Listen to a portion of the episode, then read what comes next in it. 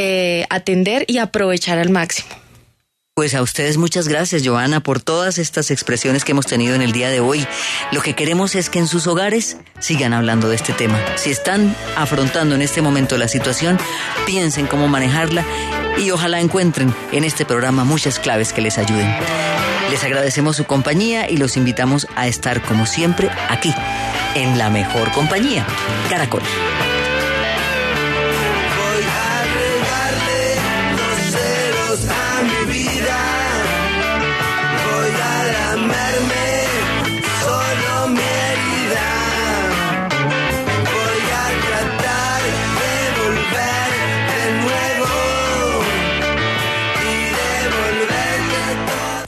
Lotería de Bogotá y sus 8 mil millones de pesos con el billete dorado presenta la hora en Caracol Radio.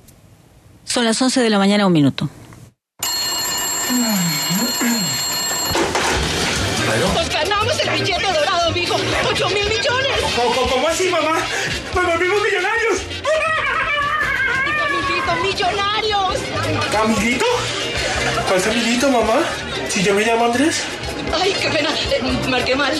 8 mil millones trasnochan a cualquiera. Compra, juega y regala el billete dorado de la Lotería de Bogotá, la que más billete da. Juega el 24 de diciembre. Ministerio del Trabajo. Trabajo decente para los colombianos presenta Última Hora Caracol.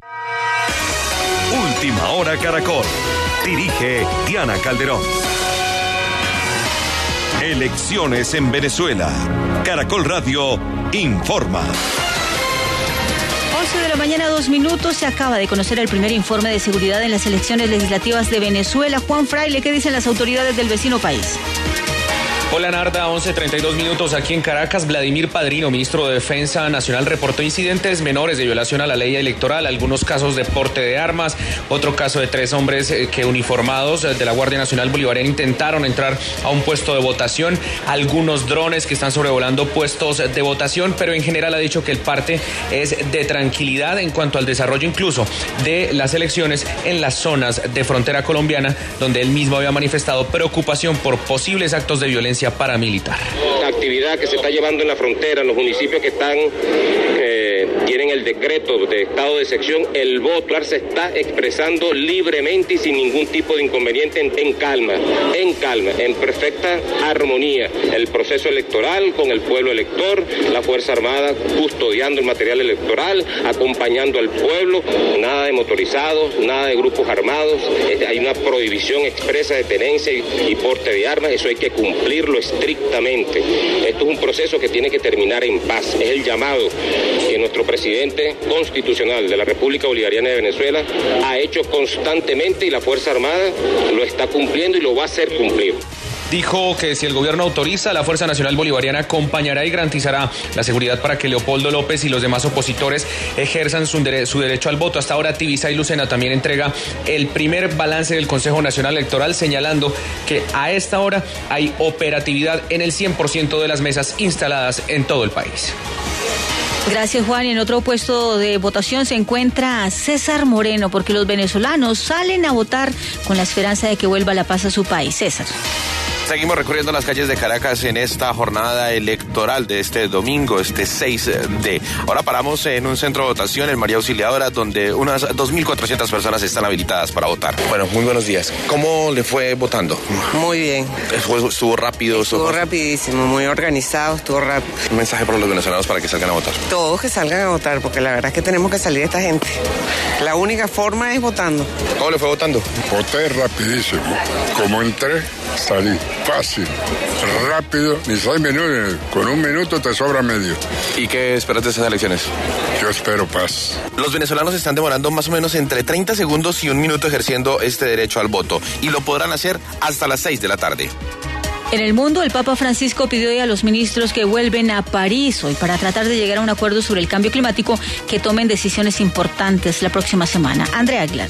Narda, el sumo pontífice pidió hoy a los ministros de 195 países reunidos en la conferencia sobre el clima de París que tengan valor para realmente adoptar decisiones que causen impacto a futuro, no solo a nivel medioambiental, sino también social. El bien de la casa. Por el bien de nuestra casa común y de las generaciones futuras, en París todo el esfuerzo debe estar dirigido a la mitigación de los impactos del cambio climático y al mismo tiempo hacer frente a la pobreza para garantizar la dignidad humana. Recordemos que el Papa Francisco había señalado la semana pasada que el mundo está al borde del suicidio y que se debe lograr un acuerdo climático ahora o nunca. nunca. Y Brasil volvió a respaldar el proceso de paz que adelantan el gobierno y la guerrilla de las FARC en La Habana, Cuba. Daniel Porras. El gobierno del Brasil está respaldando el proceso de paz en Colombia, aseguró la embajadora de este país sudamericano, Elisa Berenguer, quien se encuentra de visita en el departamento del Casanare. La señora Berenguer al respecto manifestó. La presidenta Dilma Rousseff estuvo recién aquí y dejó clarísimo más una vez el total apoyo de Brasil a los diálogos de, de paz. El hecho que ella haya venido, esto ya es una muestra de apoyo, de confianza. Digo además la embajadora que Brasil está apoyando el desminado de las regiones colombianas con orientación técnica y esa colaboración se puede intensificar hacia el futuro. Se registra la muerte de un militar en el departamento de norte de Santander. Mauricio Parada. Un militar fue asesinado por un francotirador en la zona del Catatumbo cuando se encontraba realizando sus labores de centinela en el casco urbano del municipio de Convención. El uniformado fue identificado como Anuar Álvarez Matos, oriundo de San Martín de Loba en el departamento de Bolívar y pertenecía al batallón energético y vial número 10 del Ejército Nacional. Las autoridades afirmaron que el ataque lo realizaron guerrilleros del ELN pertenecientes a la compañía Francisco Bocio que delinquen al norte del departamento. El cuerpo del militar será trasladado en las próximas horas a la región donde es oriundo para entregarlo a sus familiares. En la región del Catatumbo hacen presencia grupos guerrilleros del ELN, las FARC, EPL y bandas criminales, los cuales se disputan el manejo de los cultivos ilícitos. El secretario general de la ONU, Ban Ki-moon, condenó hoy el triple atentado suicida perpetrado por Boko Haram en Chad, que dejó más de 30 muertos y 80 heridos. Las cifras son los cerca de 50 mil kilómetros que ha recorrido en bicicleta el francés Laurent Simon desde hace tres años cuando comenzó en Canadá. Hay pasos alternos en la vía Bogotá-Medellín, sector El Guarne, por un accidente de tránsito.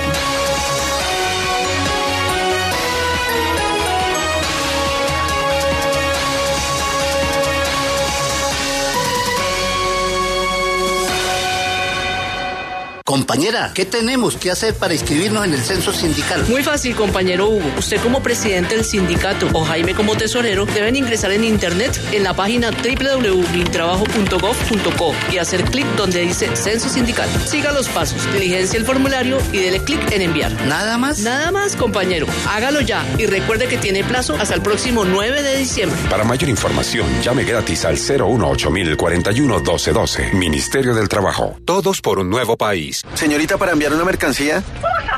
¿Ah, sí? Necesito que llegue mañana. Son unas flores. Y van con una carta. ¿Así vaya para fuera del país? Creemos en un mundo más eficiente. Elija uno de nuestros productos, la hora y el lugar. Nosotros hacemos lo demás. Entre ya a deprisa.com. Siempre eficiente, siempre deprisa. Siempre eficiente, siempre deprisa. Presentó Última Hora Caracol. Más información y entretenimiento en www.caracol.com.co.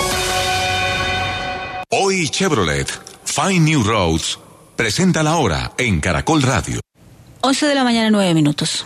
Celebra con la venta de Navidad Chevrolet y llévate un cero kilómetros con un beneficio increíble. Chevrolet Spark GT, 0% de interés en 4 años. Chevrolet Tracker, 0% de interés en un año. Acércate a un concesionario. Tu momento es hoy. Chevrolet, find new roads. Más información en www.chevrolet.com.co.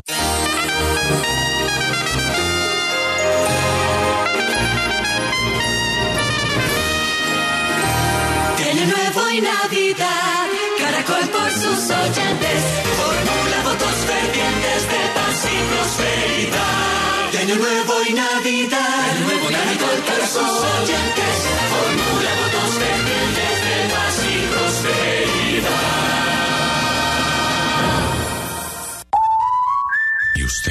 cómo durmió anoche? Comodísimo. Colchones comodísimos para dormir profundamente. Navidad, tiempo de entusiasmo y alegría con la compañía de familiares y amigos. Extiende tu mano, regala sonrisas, abre tu corazón y anhela el mejor de los deseos. Felicidades en Navidad y un año nuevo de lo mejor. Son los deseos de camisas y pantalones Monarca que visten a Colombia desde Ibagué con prendas de moda.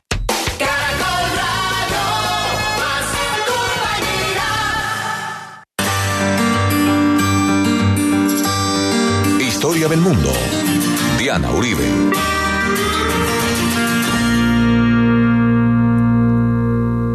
Buenas.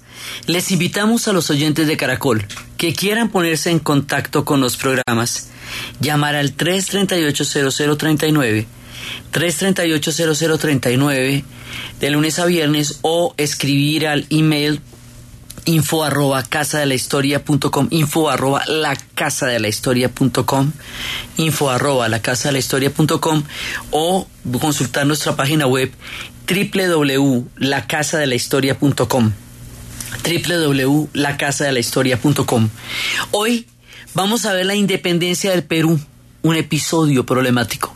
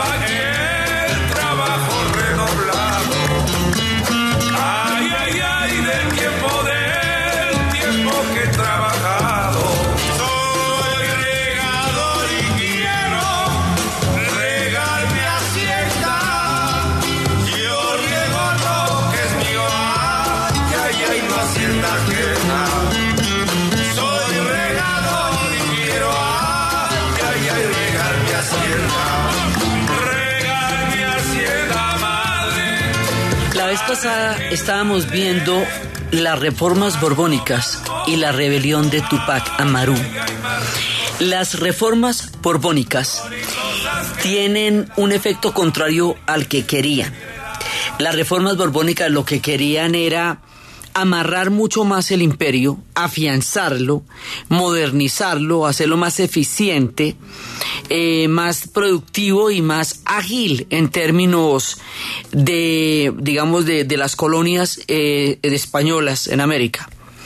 Pero resulta que la carga de impuestos tan brava que va a poner la, el, el- techo a la movilidad social que los criollos ya habían logrado con el tiempo y que lo retrocede porque son más impuestos, los cobran los peninsulares. Las divisiones administrativas perjudican a muchos porque cambian unas correlaciones de poder que ya estaban establecidas y poco a poco van creando una especie de, de alejamiento del sentimiento de pertenencia que en un momento dado llegó a estar arraigado sobre todo cuando existía la posibilidad de movilidad social en las colonias. Entonces las reformas borbónicas, digamos, son un contexto que a la hora del té resulta adverso porque el tema de los impuestos va a generar mucho malestar y es en ese contexto que se va a dar la rebelión de los comuneros en Charalá y en Santander por lo mismo. Por, la, por los impuestos tan absolutamente impresionantes con que España graba las colonias para sostener todas las guerras que tienen con los tercios españoles y, y para sostener la represión a las propias rebeliones, que es además que, que usted pague para que lo reprimen. Entonces eso no, no va a ser una cosa positiva ni va a acercar los vínculos. Eh, sí van a abrir las ciudades a los puertos, pero no los mercados, sino digamos, eso va a estar muy controlado. Se abren a diferentes puertos, pero muy controlados. Entonces, esto hubiera podido seguir así y las rebeliones hubieran podido darse una tras otra y probablemente fracasarían o llegarían a tener controles eh, de pronto por un tiempo. Porque la rebelión de Tupac Amaru fue una cosa muy grande, López no entró a Cusco, pero si se toman Cusco hubiera sido una cosa enorme. Pero va a haber un factor que definitivamente va a quebrar a España. Y eso sí va a darle la viabilidad a que los procesos de rebeliones y posteriormente de independencias puedan darse en América.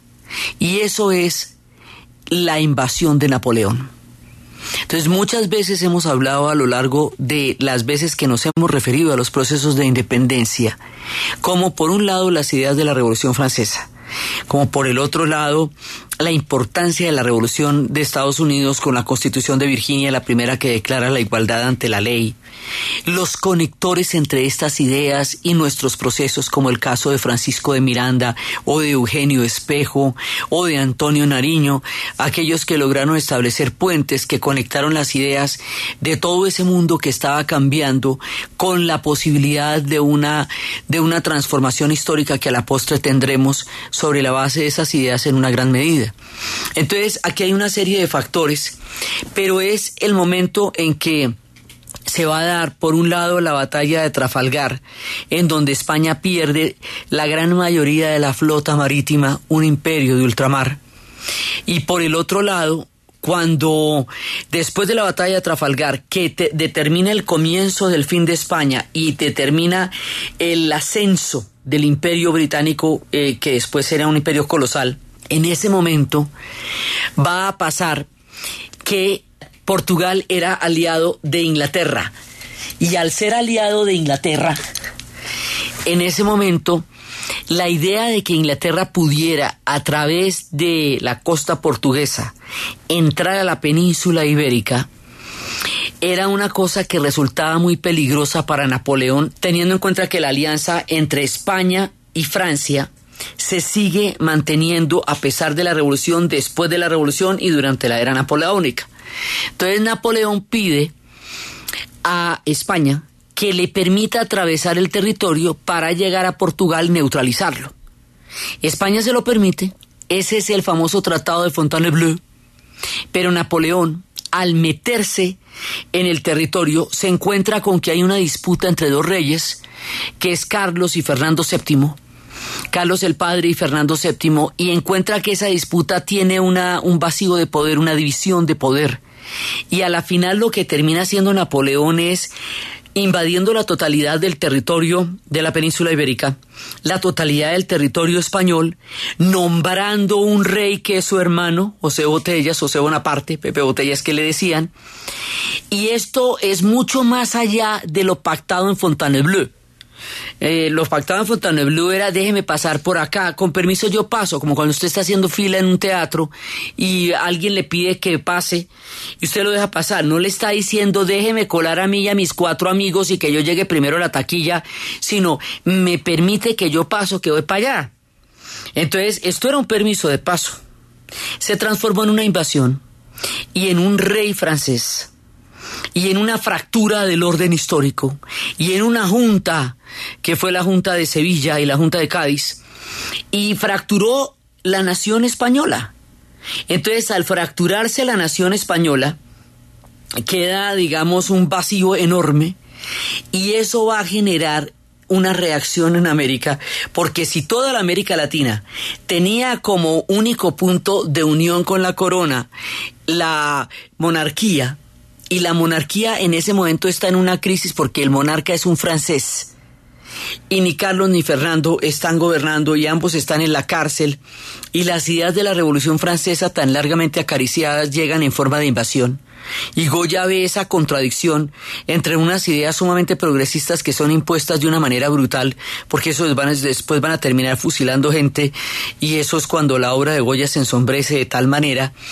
Todo esta desperta, esa manera como se desvertebra la columna del poderío del imperio español va a afectar directamente a América Latina y va a generar el movimiento de juntas que muchas veces hemos narrado, que empieza en Montevideo, que es en Tuitiva y en Chuquisaca, en Bolivia, que va a llegar con la rebelión quiteña y que luego empieza en Buenos Aires y que, que es la Junta de Buenos Aires que directamente va a llevar a la, esa sí queda independiente por la logia Lautaro, Y todo ese movimiento de juntas que va a llegar a Santa Fe, a Cartagena, a Monpós, a Cali, eh, que va a llegar por todo el continente a Quito y va a llegar a México no como movimiento de juntas, porque eso también es un corazón de imperio, sino como el grito de Dolores.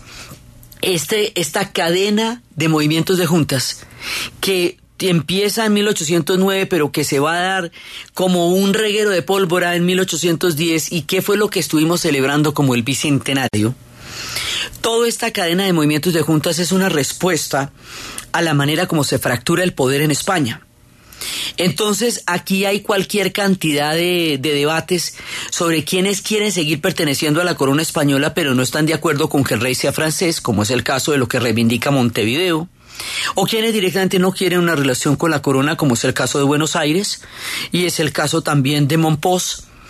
Todos estos diferentes ángulos o enfoques o puntos de vista con respecto a España varían mucho de un lugar a otro. No hay un acuerdo sobre qué se va a hacer porque no es claro lo que está pasando en España porque tampoco es claro para los españoles.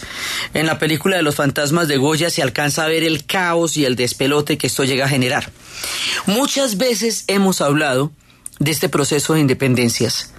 Y muchas veces lo hemos señalado, pero aquí en este capítulo tenemos una variante que no hemos manejado antes.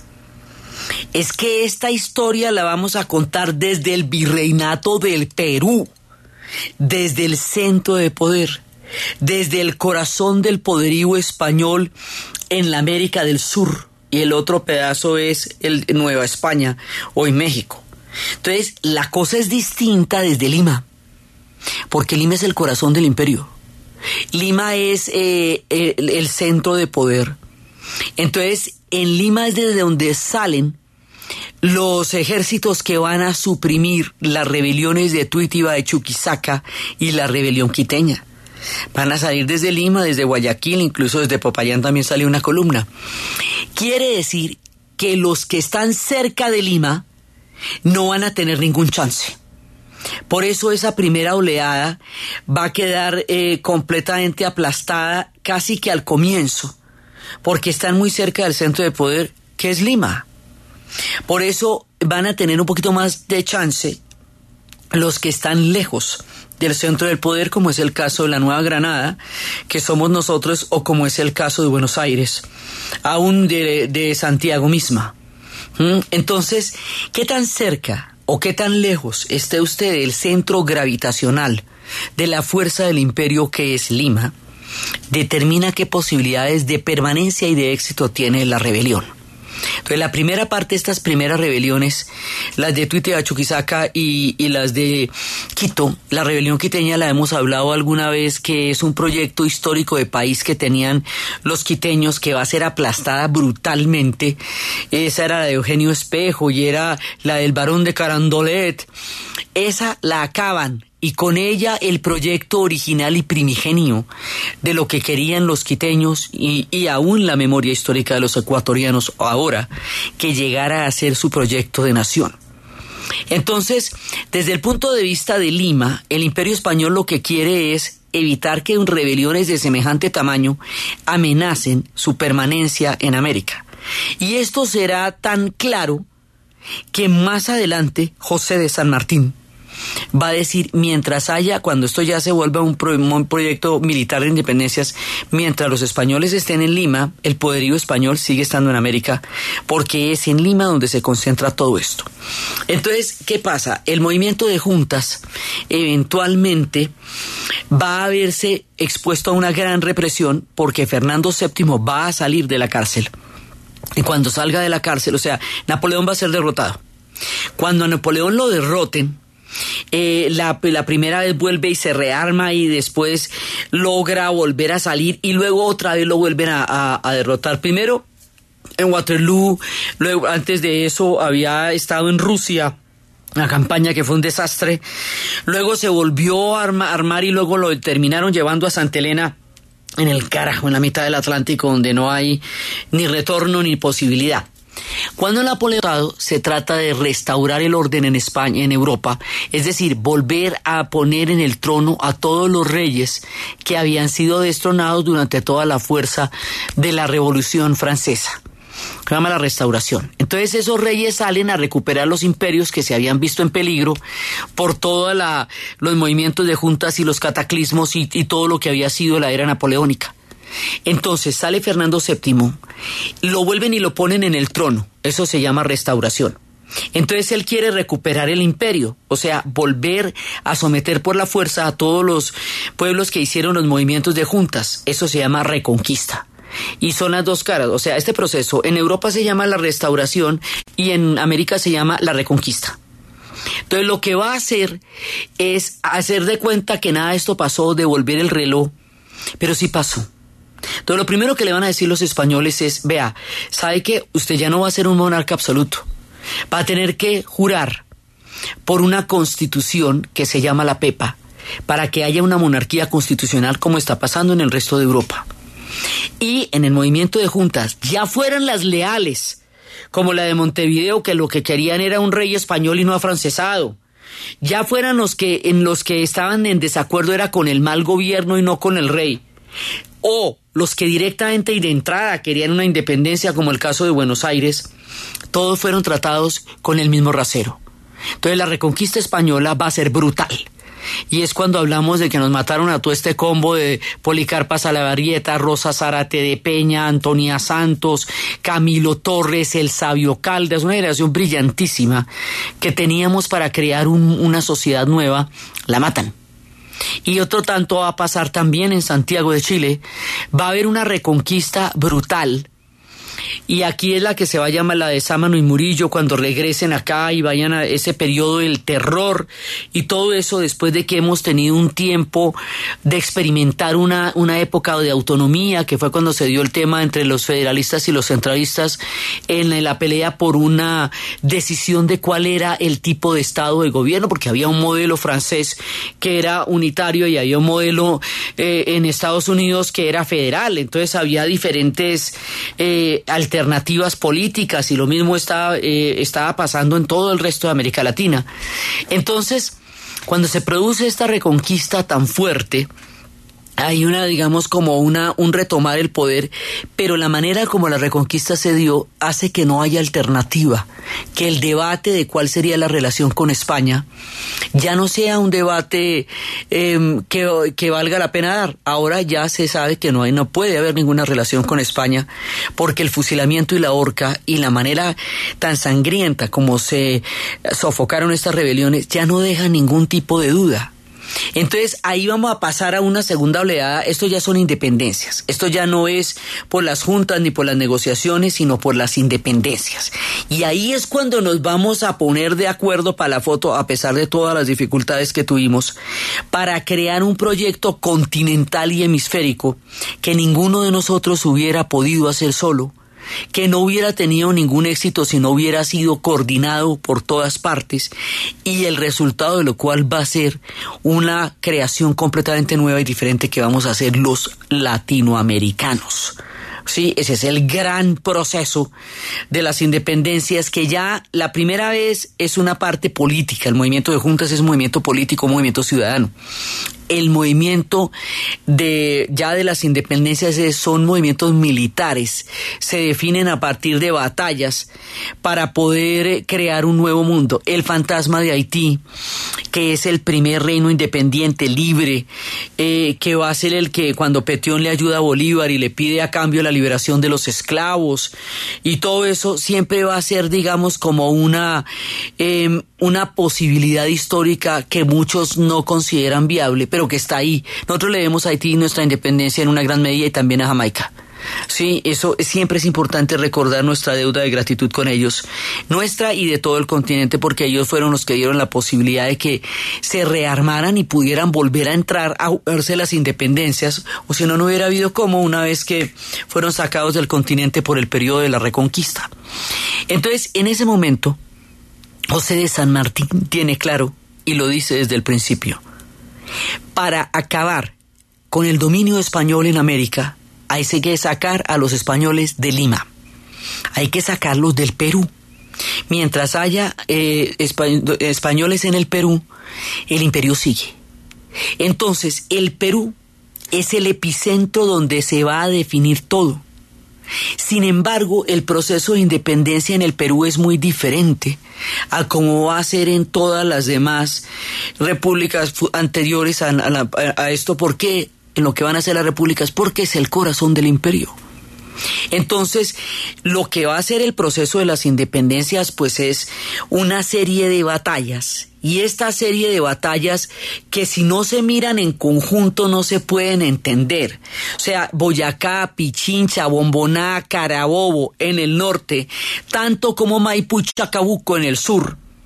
Son una cadena para llegar al Perú. O sea, la idea es crearle al Perú una tenaza por el norte y por el sur. Y lo de San Martín es el ejército de los Andes y lo de Bolívar es el ejército del norte. Y en el caso chileno, estábamos viendo que eran O'Higgins, San Martín, Artigas, los que estaban en el sur. Y arriba pues están Bolívar y Santander y Sucre por el norte, pero el objetivo de toda esta historia es llegar a Lima. Y aquí nos vamos para la pausa comercial.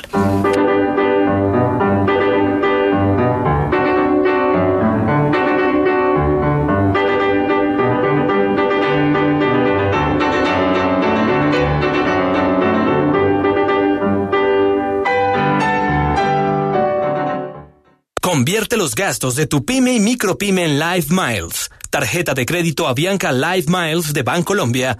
Presenta la hora en Caracol Radio. En Caracol Radio. Son las 11 de la mañana y 32 minutos.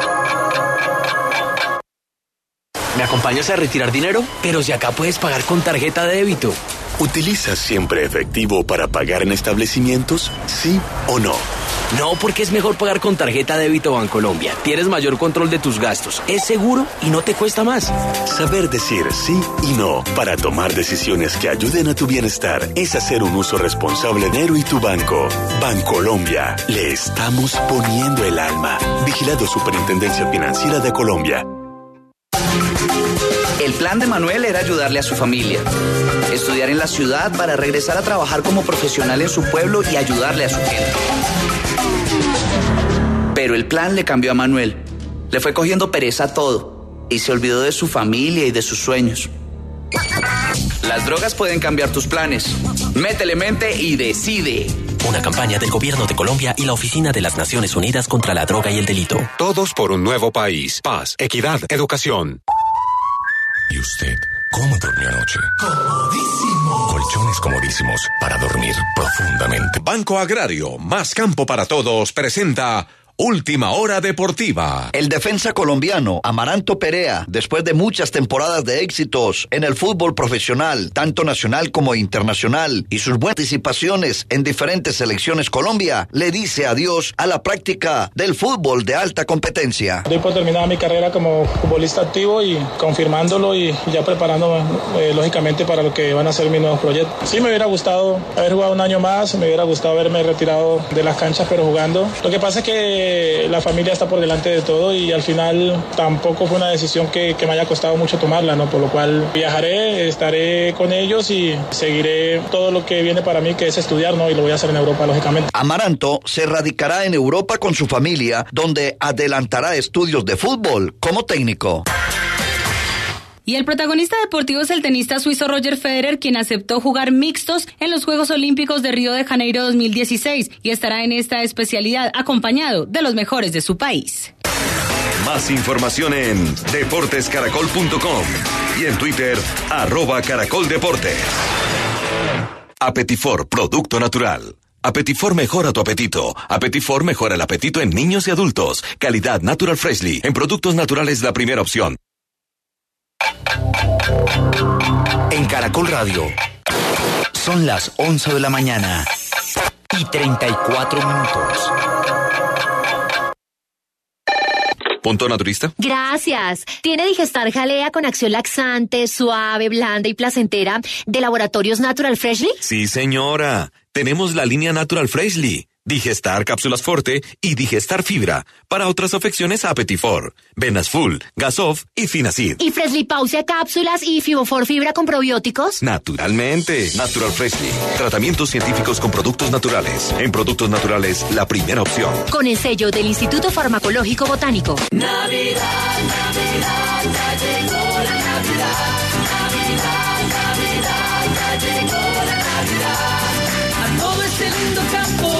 llegó la Navidad. Navidad, Navidad, ya llegó la Navidad.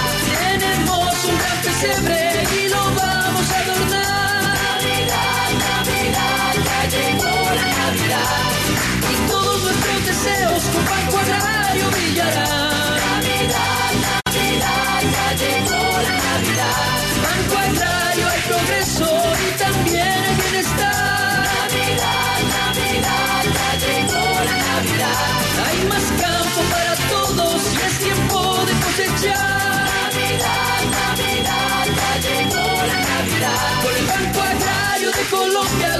Los campesinos triunfarán. Navidad, Navidad, ya llegó la Navidad. Ahorra en Banco Falabella. Multiplica tu prima y gánate uno de los cinco premios de 10 millones. Banco Falabella presenta la hora en Caracol Radio. En Caracol Radio. Son las 11 de la mañana y 36 minutos. Ahorra y podrás multiplicar tu prima. Gánate uno de los cinco premios por 10 millones de pesos. Por cada 400 mil pesos que ahorres, tienes una oportunidad de ganar. ¿Y tú? ¿Qué esperas para ahorrar con nosotros? Banco Falabella. Hablamos mirándote a los ojos. Para mayor información, acércate a nuestras oficinas o consulta www.bancofalabella.com.co. Vigilado por la Superintendencia Financiera de Colombia. Inscrito en Fogafín. Autorizado por Coljuegos. ¿Y usted cómo durmió anoche? Comodísimo. Colchones comodísimos para dormir profundamente. Navidad, tiempo de entusiasmo y alegría con la compañía de familiares y amigos. Extiende tu mano, regala sonrisas, abre tu corazón y anhela el mejor de los deseos. Felicidades en Navidad y un año nuevo de lo mejor. Son los deseos de camisas y pantalones Monarca que visten a Colombia desde Ibagué con prendas de moda. Servientrega, logística oficial de la Selección Colombia, presenta la hora en Caracol Radio. En Caracol Radio. Son las 11 de la mañana y 37 minutos. Por ti moveré, el mundo se hace falta. En Servientrega movemos al mundo para llevar el espíritu de la Navidad a todos los corazones. El mundo se mueve cuando entregamos vidas, sueños, amores, ilusiones y esperanzas. Servientrega, centro de soluciones.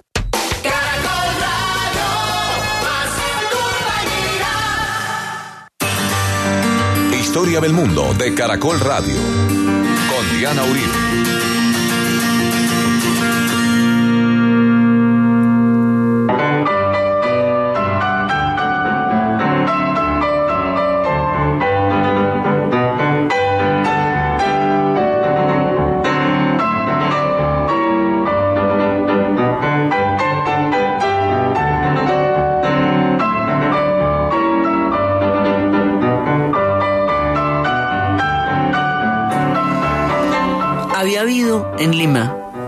Antecedentes como una conspiración de 1805 donde Gabriel Aguilar había pensado tomarse Cusco, sacar a los españoles y hacer un rey inca, poner un rey inca, pero esto todavía no era posible y menos antes de lo que debían ser después las invasiones napoleónicas. Había habido algunos antecedentes, pero es que en Lima no quedaba claro si ellos sí le jalaban o no le jalaban al proyecto de independencia, porque había unas élites que estaban de todas maneras muy ligadas al poderío del virreinato. Entonces ahí hay una, digamos, como una especie de, de indecisión histórica que hace que este episodio para ellos sea muy polémico. Hay tres versiones diferentes de la independencia. La primera era desde los héroes que la lograron. La segunda era desde el mundo indigenista que ya a partir de 1968 empiezan a hacer una visión histórica diferente donde rescatan a la figura de Tupac Amaru. La tercera es una de intereses y desintereses, es decir, que había intereses que compartían e intereses que no compartían. es un episodio que en el Perú tiene muchos matices, porque tiene un imaginario diferente, porque ellos son el corazón. Sacar de allá a los españoles es acabar con el imperio español. Pero ¿cómo? ¿De qué manera? Porque es que la, digamos, no es que el Perú se levante en una campaña de independencia como si lo hizo la Nueva Granada y el virreinato del Río de la Plata. Sí, no, no, no fue como sucedió allá, sí, sino que allá se define, o sea, ellos no son los que la hacen, aunque también haya habido levantamientos, sino donde se define, el escenario donde se define todo, es el Perú, porque allá está todo el poderío. Eso implica que desde el punto de vista peruano hay una cantidad de contradicciones y hay una cantidad de cosas que están pasando al mismo tiempo. Entonces, el plan es hacer un sándwich por el norte y por el sur y llegar al Perú y sacar a los españoles de allá. Ese es el plan. Entonces, a ver cómo le van a hacer. Entonces, para hacer la reconquista, lo que le digo, van a hacer las batallas, van a cruzar, eh, San Martín cruzará la cordillera de los Andes y serán las batallas de, de Maipú, de Chacabuco y de Tucumán. Y por el otro lado serán todas nuestras series de batallas de Bomboná, de Pichincha, de, mm, voy acá Pantano de Vargas y Carabobo, porque sin Carabobo no hay nada. Si no sellan el, el Golfo de Maracaibo, si Padilla no lo sella, ahí no hubiera sido posible nada. Entonces, este es el plan continental, o sea, como tal. Ahora vamos a ver qué pasa en Lima. En Lima hay revueltas populares. En Lima hay, hay una, una situación bastante complicada. Pero entonces hay un momento en que en Lima eh, llegan y se, llega a presentar el caso de que ahí eh, llega José de San Martín y José de San Martín desembarca en Paracas. Paracas es un puerto que queda, digamos, eh, muy lejano, digamos, hoy por hoy no queda lejos de Lima, pero en ese momento, entre el desierto y el mar, parece un lugar en ninguna parte donde existe hoy un pequeño monumento que dice aquí desembarcó el general San Martín. Y digo desembarcó porque es que la vuelta no la pueden hacer por tierra, eso resulta descomunal, se la hacen por mar, o sea, de, Chile se embarcan para desembarcar en Paracas. Y cuando desembarcan en Paracas, San Martín dice, bueno, toda la gente que quiera meterse conmigo en este proceso de independencia, bienvenidos todos y a todas las comunidades afro que se quieran meter conmigo, pues huyan y, yo les prometo la liberación de la, abolición de la esclavitud. Eso fue una de las promesas que se hizo de independencia. Entonces ahí es cuando cuentan que José de San Martín llegó con todo su ejército a una finca donde un hombre y había que alimentar a todo el ejército y el tipo pues hizo lo que pudo y cogió toda la papa que tenía y, y cocinó lo que pudo con la papa para alimentar un ejército de estos. Y le dijo al general San Martín, cuenta la leyenda gastronómica, por la causa, mi general. Y ese es el origen de la causa limeña, que era para alimentar a las tropas de San Martín. Entonces, San Martín va a llegar a Lima y San Martín va a nombrar un congreso. O sea, lo primero que es, eh, él, llega a Lima, eh, se toma la ciudad y va a nombrar un congreso. Entonces, aquí va a haber un momento en que, en que va a haber una serie, digamos, de, de condiciones contradictorias unas, sobre, unas con otras. Porque primero él se va a declarar protector de la ciudad, ¿sí? Y entonces... Eh, una vez que se declare protector de la ciudad, se va a armar un congreso y, y van a delegar un presidente, porque San Martín, digamos, lo que él hace es como sellar eso, pero San Martín no tiene la idea de quedarse. San Martín tiene la idea de dejar las cosas ahí. Y él llega a Lima. San Martín tiene una figura que es muy importante, que es la figura de Rosita Campuzano. En el caso de Bolívar como en el caso de San Martín, Rosita Campuzano fueron las mujeres eh, y, y, para Bolívar Manuelita Sáenz fueron las mujeres que hicieron todas las todo el tema del espionaje, que entregaron la vida por ellos, que hicieron todo, todo, todo porque ella la Manuelita la llamaba la libertadora del libertador. Bueno, otro tanto es Rosita Campuzano, pero Bolívar fue fiel, digamos, fue totalmente leal a Manuelita. José de San Martín en un momento dado se irá para Europa donde morirá y se va sin Rosita que lo entregó todo por él. Pues estas dos mujeres son muy importantes, digamos, en el, en este, en todo este enclave político de lo que es el proceso de independencias. Va a haber mucha dificultad para que el Perú cree una institucionalidad. La formación de una institucionalidad en el Perú es difícil. Primero se crea un congreso, luego hay un presidente, luego nombran otro presidente. San Martín se ha ido, llaman a Bolívar para ver si Bolívar eh, se declara dictador y entonces se declara dictador, pero Bolívar se va. Digamos, hay un proceso político bastante confuso antes de que Bolívar finalmente se vaya porque hay un momento en que todos estos vacíos de poder, hay una, de nuevo se toman los españoles eh, de febrero a mayo Lima, entonces mientras tanto Bolívar se ha ido a, a recargarse con sus hombres para librar las últimas dos batallas, Junín y Ayacucho. La de Ayacucho, eh, ahí está Sucre, y en la de Junín está Bolívar. Esto ya es en 1824, ya todo el resto del combo se ha, se ha independizado porque ya han pasado todas las demás batallas para llegar allá. Entonces, Junín y Ayacucho son las que van a determinar el fin del imperio español, los últimos reductos, porque sacarlos de Lima es sacarlos de todo el virreinato. Y en el momento en que se va a producir una tercera oleada de reconquista, que hubiera sido sumamente difícil porque otra vez hubiera tocado volver a empezar de nuevo y ya estábamos exhaustos, ya se había peleado mucho tiempo, es cuando en España le hacen una rebelión a Fernando VII que se llama la Revolución de Riego porque el general Riego le cobra el haber respetado su promesa de firmar la Constitución. Esa rebelión divide las tropas en la península ibérica y por lo tanto no llegarán. Esa rebelión divide las tropas en el virreinato del Perú y eso hace que las cosas se, se, puedan liberar más fácilmente en Junín y Ayacucho que si todos hubieran estado unidos.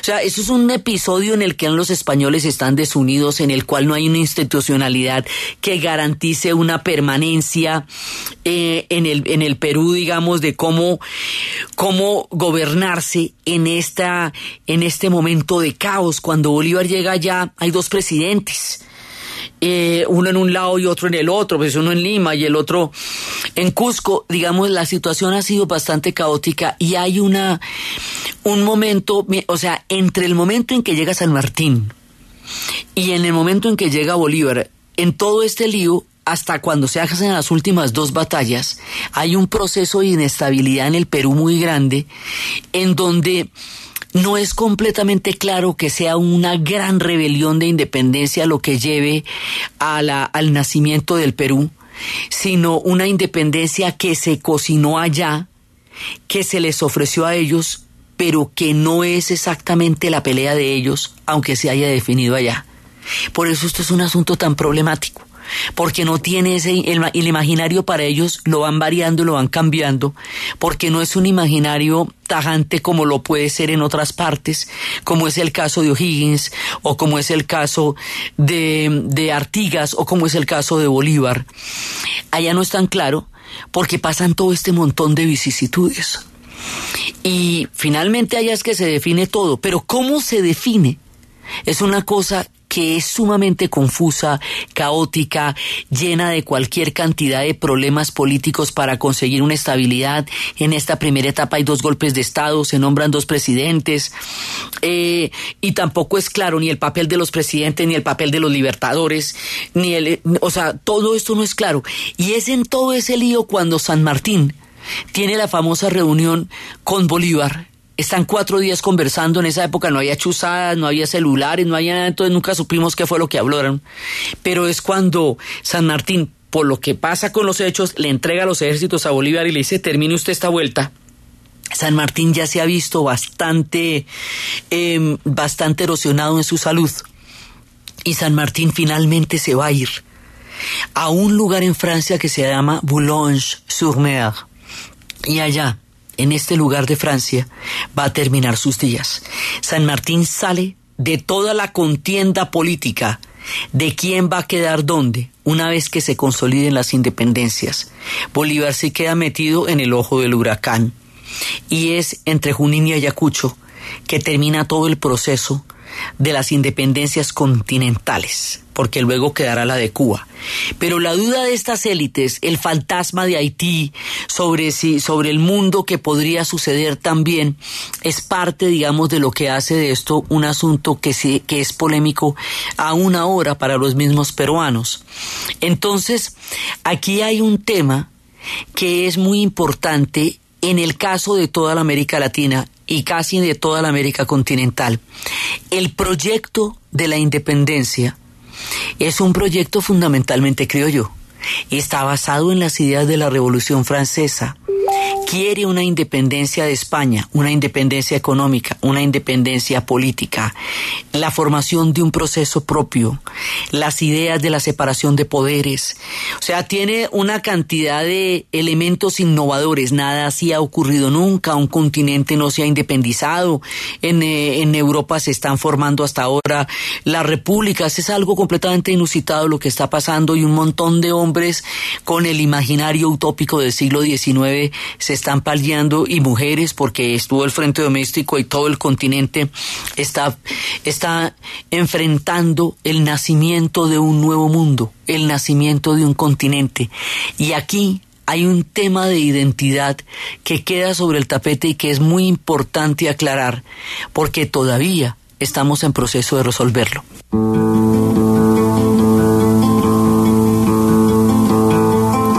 Éramos una visión con el pecho de atleta, las manos de petimetre y la frente de niño. Éramos una máscara con los calzones de Inglaterra, el chaleco parisien, el chaquetón de Norteamérica y la montera de España.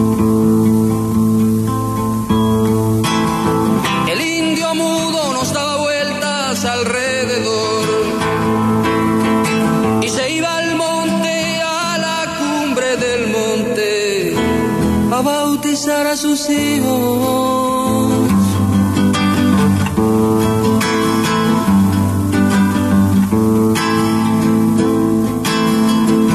El negro teado cantaba en la noche la música de su corazón, solo y desconocido entre las olas y la fiera.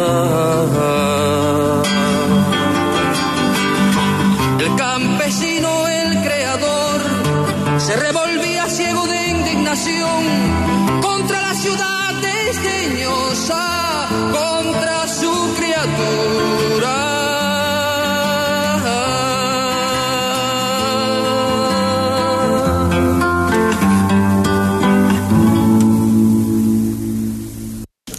Éramos una visión con el pecho de atleta, las manos de petimetre y la frente de niño. Éramos una máscara con los calzones de Inglaterra, el chaleco parisino, el chaquetón de Norteamérica y la montera de España. El indio mudo nos daba vueltas alrededor y se iba al monte, a la cumbre del monte, a bautizar a sus hijos. El negro oteado cantaba en la noche la música de su corazón, solo y desconocido, entre las olas y las fieras. El campesino, el creador, se revolvía ciego de indignación contra la ciudad desdeñosa, contra su criatura. Aquí hay un problema de identidad que lo vamos a tener todos. Y es que resulta que en este proyecto de la ilustración, y en este proyecto del nacimiento de un continente, y en este proyecto y en esta gran utopía, y en este esfuerzo, y en todo esto que está pasando, hay una ruptura política y hay una ruptura económica de España, pero no hay una ruptura cultural. Quiere decir esto que este es un proyecto fundamentalmente criollo. No hay una idea de una cultura indígena como tal, aunque hubiera habido una conspiración en 1805, no hay una idea de una cultura afro como pilares de civilización que puedan ser específicos dentro de este proyecto. Aquí hay proyectos de estados nacionales. Todo el mundo se integra al Estado Nacional, independientemente de lo que sean diferentes sus culturas. Y esto lo podemos ver desde las First Nations en el Canadá, pasando por las, eh, por las naciones, por los americanos nativos en los Estados Unidos. El proyecto para todos frente al mundo indígena era que se integrara y que dejara su cultura como era y se integrara a un nuevo mundo de repúblicas, de separación de poderes, de todo este, este mundo de la política que estaba inspirado en el modelo europeo.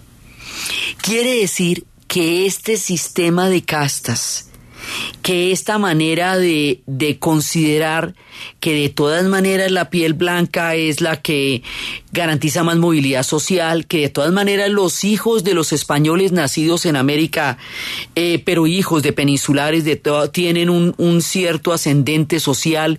Todo esto que habíamos visto en el esquema de castas del Perú, eso no va a cambiar radicalmente con las independencias, porque la mentalidad va a seguir siendo la misma aunque el proyecto sea un proyecto de independencia.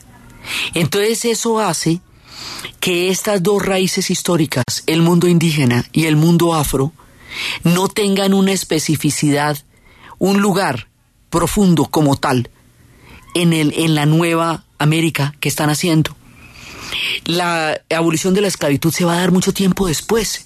En 1852 en el Perú y en 1851 en Colombia, cuando esta promesa se le había hecho a Petión. ¿Cuánto hace antes de empezar toda esta vuelta? Se declaró la ley de libertad de vientres, sí, la declaró San Martín. Y Bolívar también declaró la ley de libertad de vientres, pero la abolición de la esclavitud, el fin de la esclavitud, eso se demoró mucho tiempo más. Entonces quiere decir que se prolongó después de las independencias. El tema de mirar al indio como una, como una criatura que no formaba parte de este esquema de civilización sigue durante la época de las repúblicas. El tema de desconocer lo afro sigue durante la época de las repúblicas y hoy por hoy uno de los temas importantes en el Perú contemporáneo es el reconocimiento de un Perú afro, invisibilizado por estos esquemas que no cambiaron. Solamente hasta los años 90 del siglo XX es que Colombia reconoce que es un país multicultural. En el, también en los noventas es que Chile lo reconoce como tal. Solamente un siglo después es que hombres como José Martí y como María Tegui y más adelante y hombres como Arguedas van a pensar en el mundo indígena como un factor de identidad histórico tan poderoso como lo hemos visto a lo largo de nueve programas que estuvimos haciendo la historia del Perú indígena.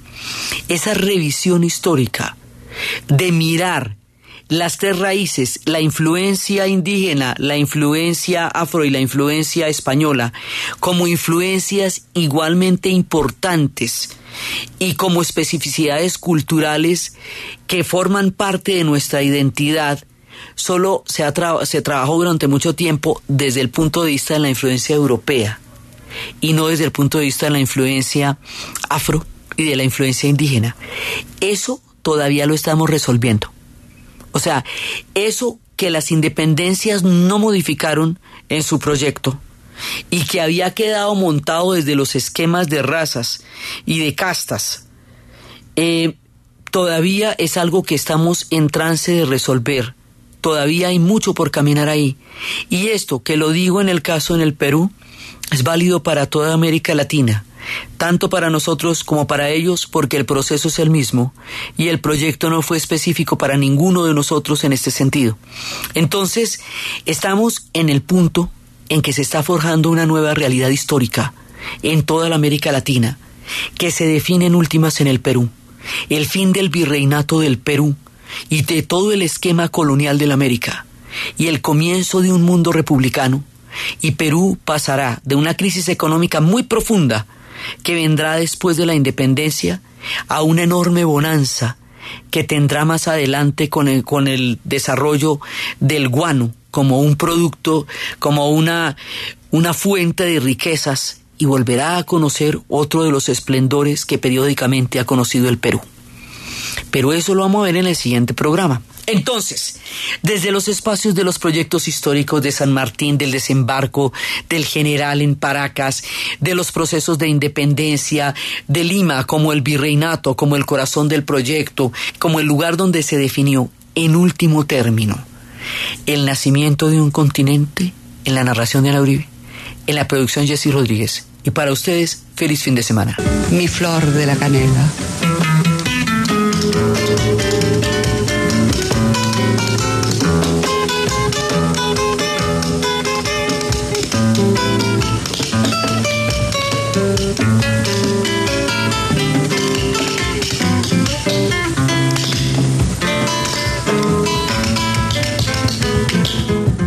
Déjame que te cuente, Lime.